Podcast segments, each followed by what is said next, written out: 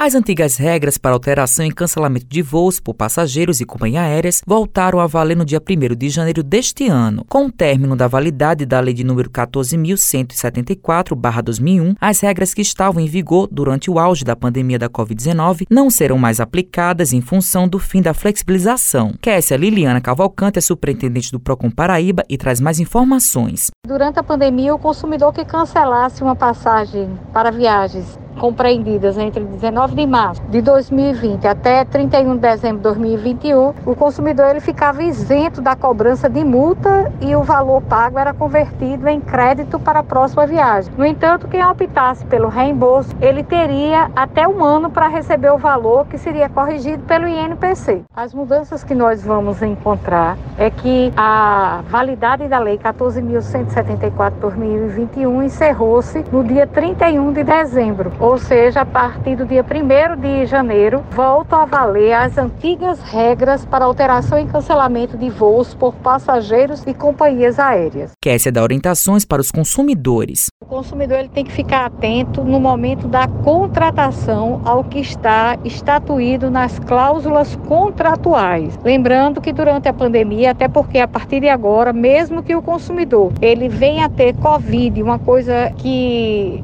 não estava previsto, poderá ser seguido o que está contratado, até porque a lei perdeu a vigência no dia 31 de dezembro de 2021. O consumidor deverá também guardar todas as provas para porventura verificar se a passagem ela dá direito a reembolso, remarcação e tudo mais, conforme está na legislação. Ana Virginia Falcão é diretora executiva de uma agência de viagens em João Pessoa e dá dicas para os turistas. É importante todos estarem atentos também ao fato de conferir a regra dos bilhetes a serem adquiridos a partir de agora, uma vez que alguns bilhetes podem não ser reembolsáveis. Então, a recomendação é que sempre busquem um profissional especializado no setor, que busquem um agente de viagens, para que possam receber essas orientações, para que possam também efetivar a compra de um modo seguro e ter o auxílio e o suporte desse profissional em todos os momentos da sua viagem. Matheus Silomar para a Rádio Tabajaro, emissora da EPC, empresa praibana de comunicação.